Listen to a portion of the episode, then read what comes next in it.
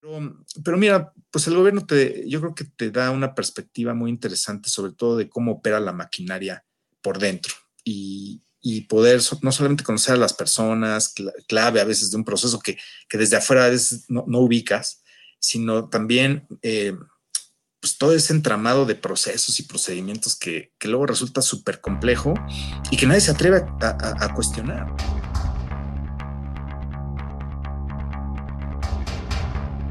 Bienvenidos al podcast de Trade Masters, el único podcast que te ayuda a crecer si te dedicas, trabajas o emprendes en el mundo de los negocios internacionales.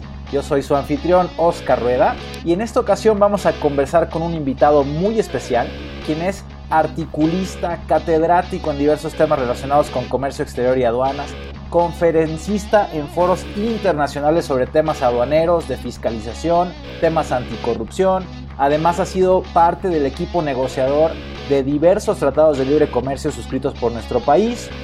Como funcionario público tiene décadas de experiencia y se desempeñó en el Servicio de Administración Tributaria como administrador de auditoría fiscal internacional, después como administrador central de investigación aduanera, para terminar como administrador central de comercio exterior solo para de ahí migrar a la firma de consultores abogados muy reconocida Deloitte y actualmente se desempeña como gerente regional de aduanas para el continente americano en Johnson Controls y es vicepresidente también del Instituto Mexicano de Ejecutivos en Comercio Exterior. José Alberto Ortúzar, bienvenido al podcast. Encantado, Oscar. Muchas gracias por la invitación y sobre todo por tener esta oportunidad de compartir con contigo y con todo tu, equipo, tu grupo grande de seguidores a través de Trade Masters, pues algunas experiencias que he tenido a lo largo de mi carrera. Muchas gracias, José Alberto. Definitivamente esa es la idea, explotar un poquito tu experiencia y que nos ayudes a nosotros, a la audiencia, pues a, entender un poco más de qué se trata, en, en, particular contigo, pues el mundo de ser un funcionario público, de estar allá dentro del SAT, ¿no? A mí me gustaría preguntarte, José Alberto, ¿Cuál fue, según tú, el factor clave que hizo que tú entraras a trabajar como funcionario público en el SAT? Pues mira, yo lo atribuyo a dos cosas. Uno, la, la inconformidad que como joven universitario tenía yo sobre algunas cuestiones que percibía en el entorno de gobierno y, y que particularmente pues yo había resentido en la década de los ochentas con las crisis del pues, eh, que se dieron en el 82, 83, con las devaluaciones, luego en el 87. Entonces yo estaba muy inconforme con, con lo que veía. Entonces eh, sentía yo que podía contribuir con un granito de arena en algún momento de mi vida. Sin embargo, el otro aspecto tiene que ver con que estando yo en la carrera universitaria o profesional, estaba yo en, en el ámbito de los negocios como contador público. En ese entonces estaba suscribiendo o, negociando más bien el Tratado de Libre Comercio con Estados Unidos, la primera versión, digamos, y, y, paralelamente eh, México estaba también buscando su adhesión a la Organización para la Cooperación y el Desarrollo Económicos. Entonces, a mí esos dos, esos dos componentes de, de otro nivel de internalización de México me resultaban muy atractivos. Y yo quería trabajar en algo de eso, o, quería participar en algo de eso. Y, pues la vida me, ha recompensado gratamente porque al final, después de varios años, tuve la oportunidad de estar incursionando en ambos terrenos, tanto en la parte comercial, dentro de lleno en, los temas de reglas de origen y procedimientos aduaneros de los tratados, no nada más del NAFTA en su momento, y después eh, interactuar con diversos grupos de trabajo en la Organización para la Cooperación y el Desarrollo Económicos. Entonces fueron como dos sueños hechos realidad a partir de esa, de esa inquietud que yo traía de joven. Entonces, pues quizá ahí yo encerraría eso, Oscar, este, esos motivadores que, que en su momento tuve y que logré pues con el paso de los años cristalizar. Fíjate qué interesante, ¿no? Porque hay dos factores que yo también coincido que son clave pues para avanzar y para lograr lo que uno se propone, ¿no? Tú, tú hablas aquí de, uno, tenías un, un, sueño, tenías una visión, tenías una meta, que al final del camino creo yo que ese es el primer paso para lograr absolutamente cualquier cosa. Si no sé a, dónde va, a dónde voy, cómo voy a llegar ahí, ¿no? Pues y dos, eh, eh, tenías tú el espíritu de ir a servir, de ir a ayudar, de ir a dar tu granito de arena. Entonces, yo creo que son componentes para el éxito fundamentales, ¿no? Sí, sin duda, sin duda. Oye, y en relación con esto, José Alberto, ¿tú qué habilidades o conocimientos o aprendizajes o lo que fuera le recomendarías adquirir a alguien que quiere ser servidor público? Pues mira, eh, mm, especialmente en, áreas de comercio exterior, que es donde yo me he podido desarrollar más, en áreas fiscales, eh, me parece que el perfil y, la, eh, y por lo tanto, pues ahí englobando ciertas habilidades o conocimientos, tiene que ver, pues con un, desde luego un perfil técnico, es decir, de personal ah, pues desarrollado académicamente en áreas de negocios. Eh, hoy hay muchas carreras diversas eh, de comercio internacional, negocios, eh, contaduría, administración, etcétera, que eventualmente pueden confluir en este, en este ámbito. Es decir, ese perfil creo que viene bien. sin duda, el componente fiscal, es decir, el, entender la lógica de los impuestos. El comercio exterior tiene un fuerte componente tributario, tan así que que en México, pues la Secretaría de Hacienda arropa estas actividades de control y de fiscalización, una parte también la Secretaría de Economía, digamos, pero, pero, pero el, componente tributario resulta fundamental. Y, desde luego, aparte de ese perfil técnico, pues eh, otras habilidades, em, habilidades eh, como es el dinamismo, eh, si la proactividad, el, el poder también desarrollar un criterio, es decir, Em, siendo funcionario, una cuestión que es muy importante es la aplicación de criterio y eso es quizá lo más difícil. Entonces, em, lo que yo recomendaría es buscar ese, ese perfil eh, y sobre todo hay, hay, también otro elemento adicional ahí, que en el perfil de gobierno hay que tener una dualidad, es decir, eh, sobre todo en temas de aduanas, porque el funcionario puede desarrollar también una actividad eh, que cubre la parte de seguridad nacional y por lo tanto la interacción con áreas de gobierno de otras dependencias como puede ser la policía, la, eh, la Procuraduría de Justicia, el ejército, la Marina y otras áreas importantes de gobierno que también regulan el comercio de alguna manera, pues se acaba, acaba siendo fundamental. Entonces la capacidad de interactuar con tantos eh, perfiles tan diversos dentro de una estructura ya macro de gobierno, se vuelve súper complicado. Y entonces, quien tenga la habilidad, no solamente de conocimientos técnicos, tributarios, etcétera, sino también de interactuar hábilmente y, con un objetivo claro, común, en beneficio de la sociedad, es quien tiene que garantizar las posibilidades de éxito. Quien antepone sus beneficios personales eh, a, ello, eh, difícilmente podría prosperar. Perfecto. Entonces, volvemos un poco al mismo punto, ¿no? De cómo para ser funcionario público, cuando menos en el mundo ideal, deberíamos estar nosotros dispuestos a ir a dar nosotros, no, no, no buscar recibir, porque pues precisamente el puesto es de servidor público, ¿no? Y, creo que es muy importante.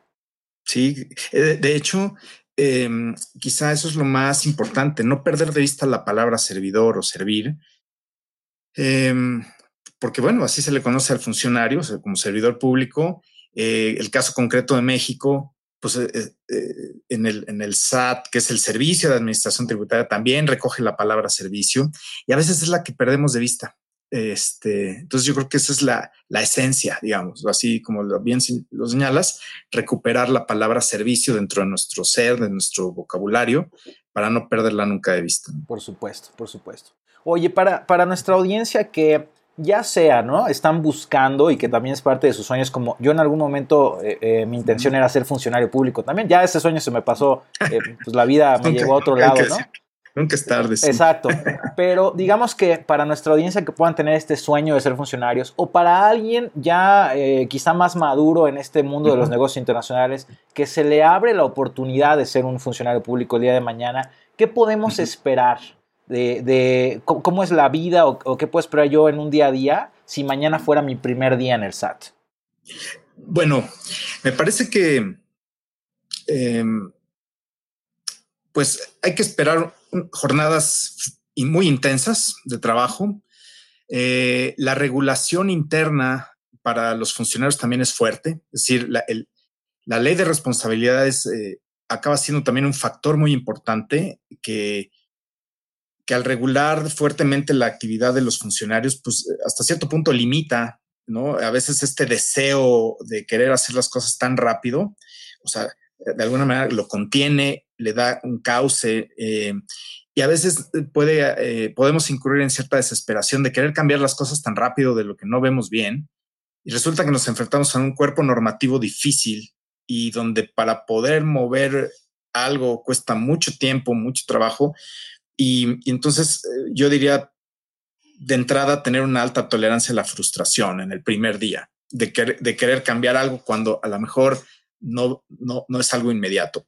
Eh, y desde luego, pues las jornadas, los grupos de trabajo son grandes por lo general, las jornadas de trabajo tienden a ser muy exhaustivas, em, eh, la interacción con tantos, tantas áreas, tantos temas que a veces cubre una función pública y sujeta a plazos, hace muy estresante la actividad del funcionario. Entonces yo creo que eh, es, muy importante tener eso en cuenta para, para, poder estar mejor plantado ya en una función pública. De otra manera, eh, hay quienes eh, a, lo mejor con las mejores intenciones llegan ahí, pero rápidamente entran en un desencanto al, darse cuenta de todo un entorno complejo este, que hace muy difícil que a veces prosperen buenas iniciativas. Y, y, ahí el punto es no desesperarse, y, tratar de pues ser consistentes en el tiempo para que e, eventualmente esto cambie. Pero, pero pues sí, quizás ese es la, el choque más fuerte que podría tener una persona. Okay. Entonces definitivamente no es ningún paseo en el parque. No, no, no, no, no, no. Bueno, a veces eh, subestimamos quizá el rol del funcionario público. Eh, históricamente lo hemos tenido muy devaluado. El, concepto de burócrata no, no, no, es algo que esté bien valorado en la sociedad pero definitivamente en áreas eh, de, alto desempeño, de alto impacto, como son las áreas eh, de comercio exterior fiscales, eh, sin duda, sin duda el, nivel de trabajo es arduo y por lo tanto la capacidad de resistencia que se debe de desarrollar ante ello es, es importante, es fuerte. Ok, entonces más bien pues necesitamos gente que sea aguantadora, luchona y que no se queje a la, primera desvelada, ¿verdad? Exacto, que no se nos quiebre, ¿no? Exactamente, o sea, sí se requiere un perfil de alguien eh, que trabaje bajo presión, por lo que, por lo que estoy viendo, ¿no? Sí, que tenga resiedumbre y, sobre todo, eh, pues esta determinación de, mantenerse, no obstante las, los vientos en contra que pueda haber, ¿no? Bien. Ahora, José Alberto, tú estás en el SAT, llegas, eh, pues digamos que en tus primeros años más o menos nuevo, me imagino, no, no, tengo idea de si entraste a alguna jefatura de departamento, algún puesto más bien intermedio, y con el paso del tiempo logras crecer profesionalmente ahí adentro y tomas a tu cargo áreas centrales muy importantes como la propia área de investigación aduanera en el SAT, que a mí me parece un área clave, ¿no? Eh, platícanos un poquito cómo es esta evolución de, de José Alberto Ortúzar en el SAT y qué se necesita para alguien que está adentro poder escalar y triunfar ¿no? profesionalmente ahí adentro del SAT. Sí, pues mira, efectivamente yo pues cuando entré, eh, pues entré en un perfil medio ahí de, como jefe de departamento en un área nueva de, fiscalización internacional. Em, un área que incluso, pues por lo novedoso, pues estaba muy aislada del resto de las áreas, pero bueno, era parte de un proceso de incipiente ahí que, que existía en aquel momento. Pero a medida que fue pasando el tiempo, eh, creo que una parte que, a mí me ayudó mucho fue el, que en los temas de, reglas de origen y, procesos de, verificación, em, precisamente por ser un tema tan nuevo en, México, em, estamos hablando del año 94, 95, donde se empezaron a dar los primeros eh, procesos de conformación pues, de un grupo de procesos, procedimientos, pues hay que ver que en esos años no había una gran automatización, pues, pues sí se generaban en, en, papeles de trabajo, reportes este, pues, enormes, donde había que ir revisando a 12 campos la información de aduanas que venía de la glosa para ir viendo qué, qué aplicaba preferencia arancelaria, qué no, por ejemplo. Entonces, había que hacer un trabajo, digamos, de minería de datos pues, a mano. Eh, las computadoras, pues no había, como ahora, pues había una computadora para varios este, de esas PCs que pues ahí nos teníamos que ir turnando, en fin. Pero digamos que en, esa, en ese rol tuve la oportunidad de ver procesos completos, es decir, desde que se programaba un acto, desde la investigación misma, de qué se podría revisar, pasando por los procesos ya de, revisión, tanto en México como en el extranjero, su resolución y después apoyar en los procesos de litigio o contenciosos y hasta su conclusión. Entonces, el poder ver eh, los em, de punta a punta ciertos procesos, yo creo que ayuda mucho a la persona, sobre todo a ver distintos ángulos de la, de la actividad de gobierno, que, que creo que después me fue dando eso mucha seguridad para ir avanzando en otras áreas, porque podía yo tener la, o más bien desarrollé una capacidad de, ver distintos ángulos de una misma actividad y que durante varios años me permitió ver eh, cómo iniciaba un caso y cómo cerraba. Este, algo que difícilmente una persona que, que dura poco tiempo en el gobierno puede ver y que por lo tanto su visión acaba siendo parcial. Entonces, esa visión integral a mí me ayudó mucho para ir avanzando y crecer en la organización. Creo que otro componente importante fue el idioma, o sea, el inglés, a pesar de que pues muchos de los procesos son en, México y todo, pero, pero eso me, abrió la puerta al exterior para poder participar en grupos de trabajo, en, en reuniones entre gobiernos, en foros internacionales, en, diversos organismos eh, como, como la OMC, la OMA, la OCDE, es decir, foros que en donde si bien participan funcionarios públicos, muchas veces no todos tienen el perfil ni técnico y sobre todo, aunque técnico, pero muchas veces se les dificulta el idioma. Y, y, el idioma acaba siendo ya un factor hoy en día clave para, para acceder a mejores estándares en el gobierno y poder, por lo tanto, subir en el escalafón. Eh, esa visión integral creo que también me ayudó mucho a lo que es ahora la, lo que se delineó como la Administración General de Auditoría de Comercio Exterior. La, la parte del diseño, la, la, implementación y todo, fue algo que estuvimos trabajando durante varios años eh, eh, en el SAT, es decir, desde el año 2008, 2009, 2010 y así, hasta que en el, eh, el año pues 2000, digamos, 2012 ya se, cristaliza ese proyecto, pero sí llevó varios años de, trabajo. Entonces, el, reorganizar varias áreas dentro de la organización es algo complejo, requiere de aprobación presidencial al final del día, etcétera. Entonces, eh, digamos que todo el trabajo de integración de un proyecto de alta envergadura como es la creación de una administración general en el SAT y que buscaba que fuera un área, un área de alto impacto, pues creo que se ha logrado. Eh, entonces, todo ese trabajo previo fue muy importante irlo, irlo pues moviendo eh, y pasamos por varias pruebas difíciles también, porque eh, fueron varios secretarios de Estado en, aquel, en aquella época que tuvieron conocimiento del proyecto, pero no fue hasta cuando ya en la parte final de la administración del presidente Calderón fue que se aprobó la creación de la gas. Entonces, como proyecto, era muy interesante, ahora ya como realidad lo vemos, que sí ha, sido una, un área que era necesaria dentro de la organización. Entonces, pues digamos que todo ese conocimiento acumulado a mí me fue ayudando a dar pasos, pasos este, eh, eh, ascendentes en la organización. Eh, y yo creo que hoy en día, bueno, veo a otros funcionarios, colaboradores que tuve, que han podido también ir ascendiendo y me da mucho gusto porque, porque ha sido también una escuela y una, y, se han abierto definitivamente oportunidades para muchas personas también hoy en día. Claro. Ok, entonces por lo que yo veo es, tú traes visión clara, traes una intención de dar, tu formación es de contador, ¿cierto? Correcto. Vienes como contador y estás un poco abierto a los proyectos que se te pongan enfrente, echarle ganas, a no rechazar eh, propuestas de, oye, pues te toca hacer esto, te toca hacer aquello, a todo le entrabas, por lo que estoy entendiendo, ¿no? Sí, es correcto. Entonces, eso te permite más el idioma, pues generar un, perfil muy amplio y, robusto, ¿no? Ahora, esas son, digamos, que las habilidades que has adquirido y que te han permitido avanzar. ¿Cómo levantas la mano allá adentro para decir, oye, yo soy el bueno, a mí denme la ascensión, a mí considérame para ir, e-, etcétera, ¿no? Pues mira, pues yo creo que la mano, yo creo que la fui levantando con un trabajo continuo. Es decir, no, no, no ubico un momento donde yo haya dicho, oigan, pues acá estoy, ¿no? Lo que sí reconozco es que me fui atreviendo. Es decir, cuando había, por ejemplo, la invitación a participar en un foro internacional donde decían, pues, ¿quién va? Híjole, todos se quedaban viendo y yo alzaba la mano, por ejemplo, ¿no? Este, cuando había que hacer un trabajo rudo donde que, no sé, organizar un operativo, ¿no?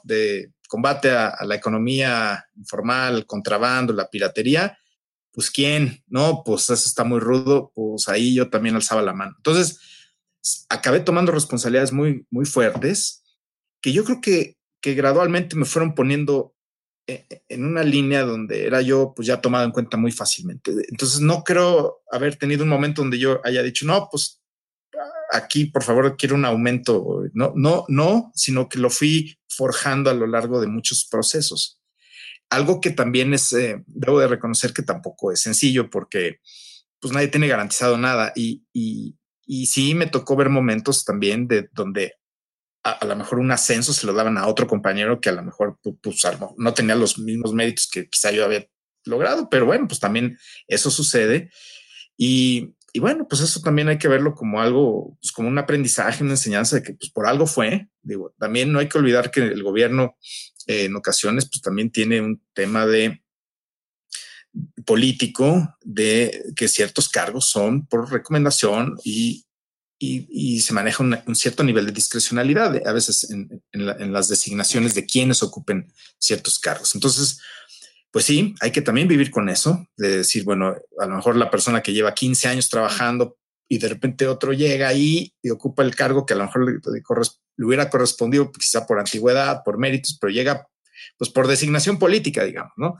Y, ante eso, pues sí, se, se genera una inconformidad, una frustración probablemente, pero pues hay que saberla también asumir y trabajar y, sobre todo remontar.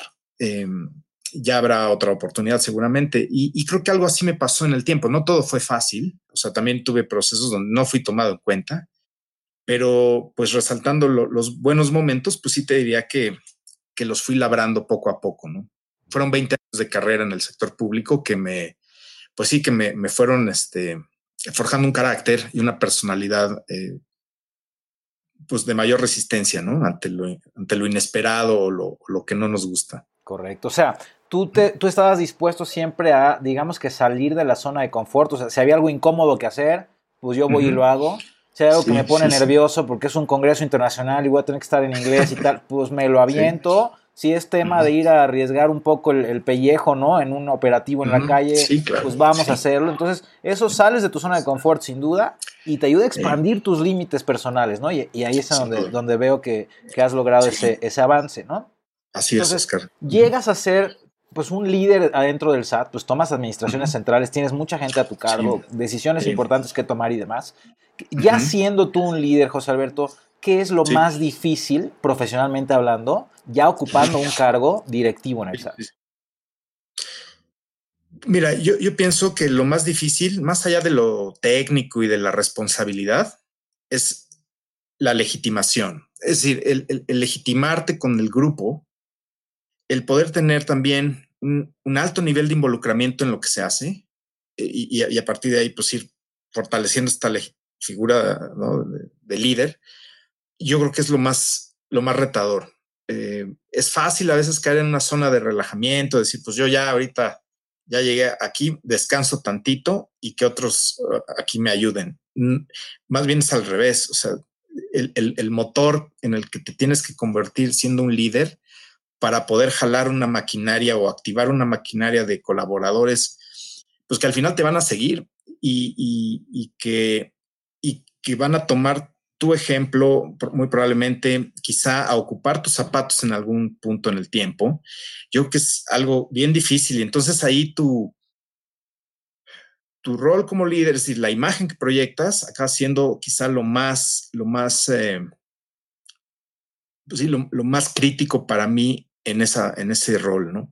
Este, el no solamente involucrarte a nivel profesional, es decir, estar atento a todo lo que sucede en tu cadena de mando, eh, el, poder llevar una relación cordial con, con los colaboradores, el, eh, sobre todo también tomar decisiones duras, es decir, porque cuando alguien no está alineado al esquema que tú quieres, pues también implica tomar decisiones de separar a alguien de un cargo y, eso tampoco es agradable.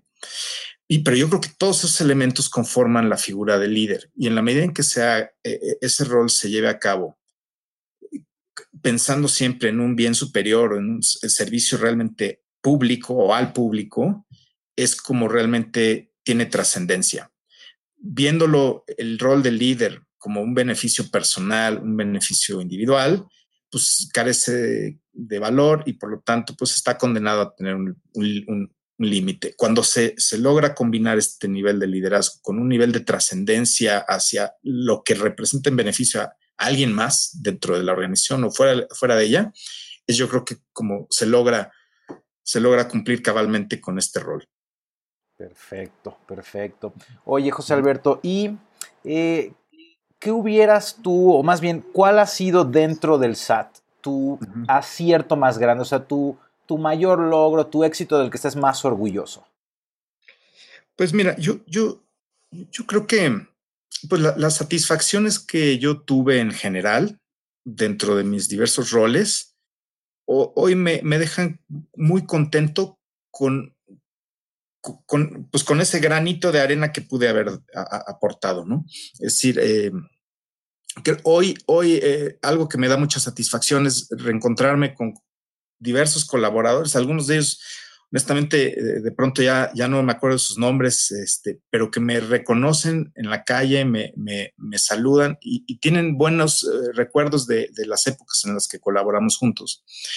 Yo creo que eso es altamente satisfactorio. Eh, eso es con lo que yo me quedo, es decir, el, reconocimiento de los que estuvieron conmigo en diferentes etapas, eh, algunos eh, pues deseando querer volver a trabajar con, conmigo en algún punto, pero digamos que eso para mí tiene un alto valor, más allá de los logros técnicos de si se incrementó el número de recaudación en X año, lo que sea, por decir, más allá de todo eso, que son números, son, son indicadores que al final pues también colaboran con la medición del desempeño, yo creo que, yo creo que la, verdadera trascendencia está en, lo que le podamos aportar a nuestros equipos, a nuestros compañeros, y, el líder ahí es donde tiene un rol preponderante. Digo, em, y entonces yo, invitaría a todos aquellos interesados en, tener un rol de, esas características dentro del sector público a que, a que lo, vean en esa, en esa dimensión, es decir, la trascendencia del, servidor público a partir de, del ejemplo que puede poner en, su, en, su, en la mesa de, trabajo donde se encuentra. Por supuesto, por supuesto. Y por otra parte, José Alberto, ¿qué hoy, viendo en retrospectiva, hoy con más madurez, con más experiencia, ya pasados los aciertos y los errores, ¿qué hubieras hecho distinto en estos más de 20 años de trabajar en el SAT? Eh, pues mira, quizá lo más fuerte para mí fue el que eh, perdí balance de vida personal por, por esa entrega que tuve. Em, quizá hoy lo que haría diferente es tratar de equilibrar más mi vida personal o, individual, digamos, con el rol público, el rol de gobierno. Me consumió demasiado. Eh, eh, fue algo, a veces, este, más allá de las fuerzas físicas, jornadas extenuantes, eh, días y días casi, o, sea, sin dormir o a veces apenas ir a bañarse, mal comer o no comer. Entonces, tuve padecimientos después físicos que, que, fueron, pues quizás resultado de estos excesos. Eh, entonces, eh, creo que la falta de balance de vida fue un, error que cometí grave, este, que ahorita pues trataría de no cometerlo. Correcto, que yo creo que es algo que la mayoría caemos, ¿no? Estamos demasiado enfocados en el trabajo, dejamos mucho en segundo plano a las familias y la salud. Y eso sin duda te cobra una factura mucho más grave y al final del camino dejas de rendir y dejas de servir lo que podrías de estar balanceado, descansado, saludable, contento con tu familia, pues te, genera otro criterio, otra perspectiva, ¿no? Que de pronto podemos, podemos quedarnos así como, como caballitos un poco cegados, ¿no? Sí. Bien. Eh, antes de, pasar al cierre de, la plática, José Alberto, eh, no sé si tú tengas algún, eh, de, toda la experiencia que has adquirido, pues algún mensaje, algo que tú quieras compartir en, en, lo particular con nuestra audiencia. Pues mira, sí, pues pues yo, yo exhortaría a, la audiencia a que si, si está en la disposición o se le presenta la oportunidad de entrar a, un rol de gobierno, pues lo medite muy bien. Sí se requiere una vocación de servicio, sin duda. Eh, esto de recobrar la palabra servidor público eh, en beneficio verdaderamente de la sociedad y no del jefe o, no de uno mismo, yo creo que es lo más importante. Em, en la medida en que cada uno de nosotros como funcionarios tengamos plena conciencia de eso, yo creo que en el gobierno se irán ajustando también conductas o, situaciones que van a normalizar más la, función. Es decir, tenderá eh, a, ser más transparente, tenderá a ser menos corrompible em, y, tenderá a ser más especializada o más técnica. Em, cuando vemos, por ejemplo, indefiniciones en un rol de un funcionario público donde no se atreve a tomar una decisión por miedo a que lo a que le instauren un proceso de responsabilidad cuando lo que está eh, cuando la decisión que puede tomar quizá beneficie a una empresa, a un grupo, etcétera, e, y, eso detone, por ejemplo, una actividad comercial. El no atreverse a tomar una decisión me parece que es algo que, es muy nocivo y, en ocasiones es ahí donde se pierde el, nivel de servicio. ¿no? O sea, prefiere el funcionario a veces atrincherarse, no, no, no tomar la decisión.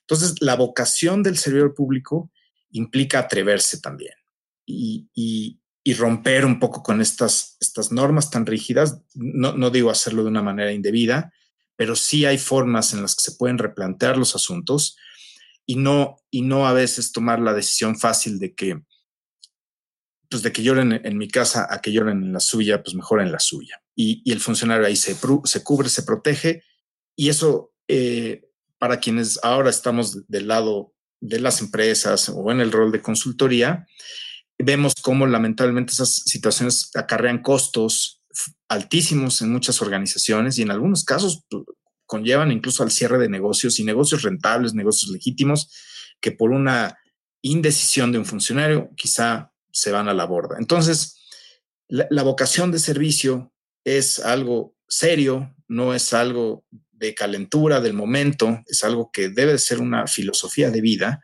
Por eso no, no cualquiera puede ser un funcionario público.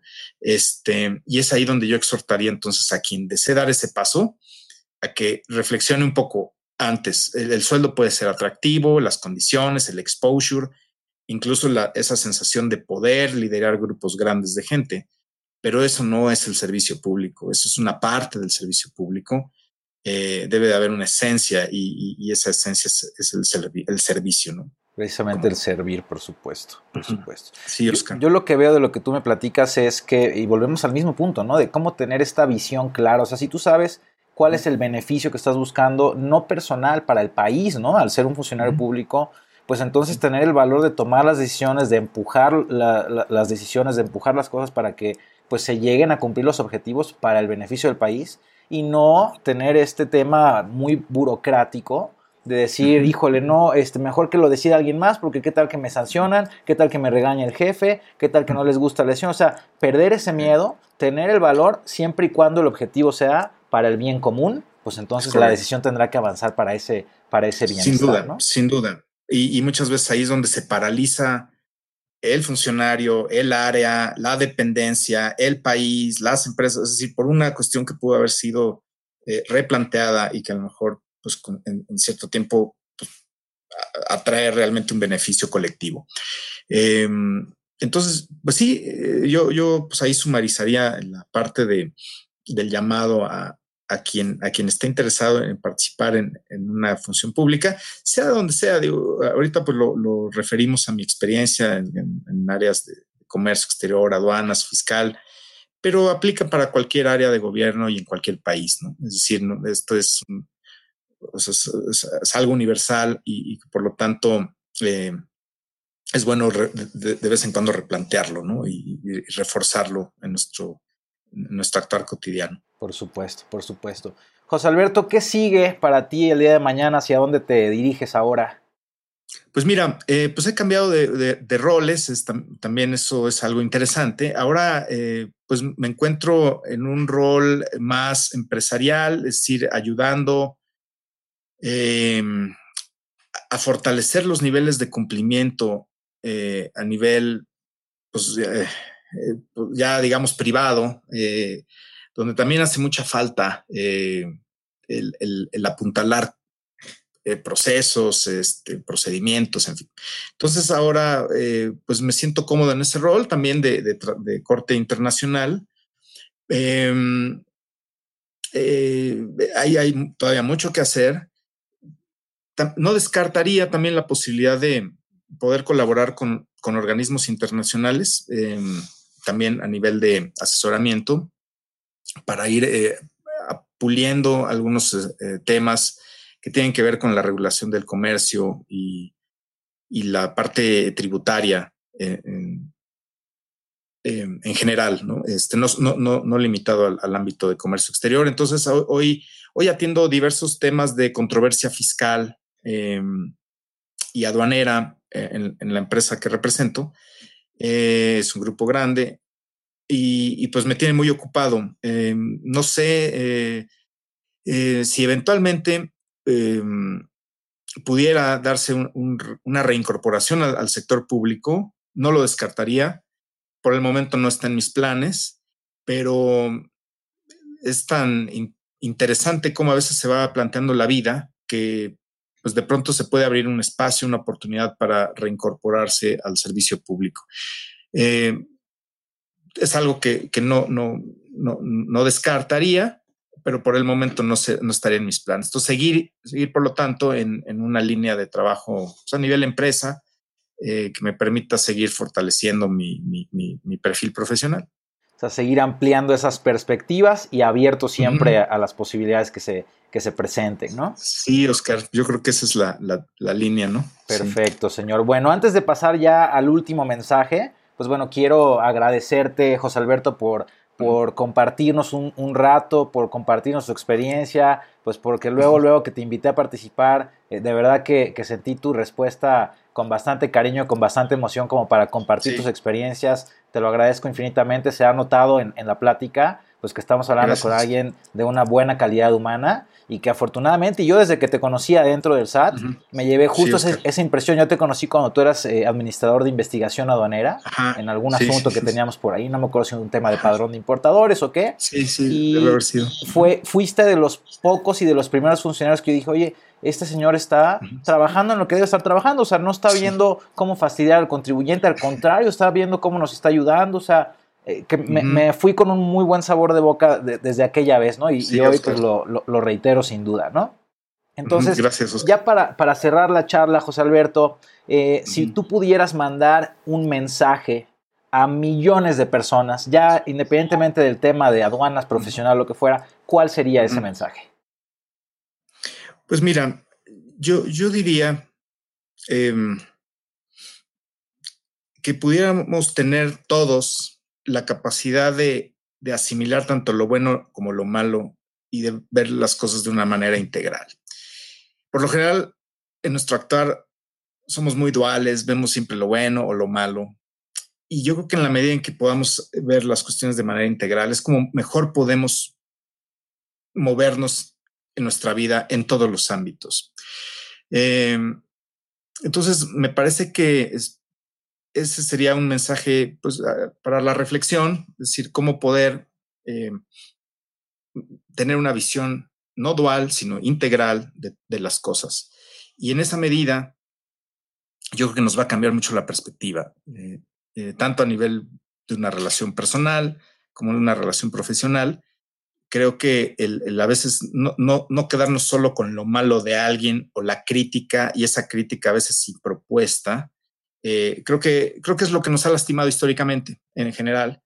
En cambio, el, poder integrar tanto lo bueno como lo malo como parte de un todo y de que al final cada uno de nosotros forma parte de un todo, pues yo creo que nos permite entender mejor nuestra realidad y movernos mejor en ella. Perfecto. Bueno, pues ahí lo tienen. José Alberto Ortúzar sin duda nos compartió claramente que para ser un buen funcionario, para ser un líder en gobierno, se necesita un set de habilidades, visión clara, vocación de servicio y tener el coraje de tomar las decisiones que van a hacer avanzar a nuestro país y no quedarnos detrás de la barrera del miedo. Recuerda por favor que es muy importante tener metas claras, pero es más importante tomar acción y avanzar hacia ellas. Muchas gracias por compartir conmigo este episodio. Yo soy Oscar Rueda y nos vemos en la próxima.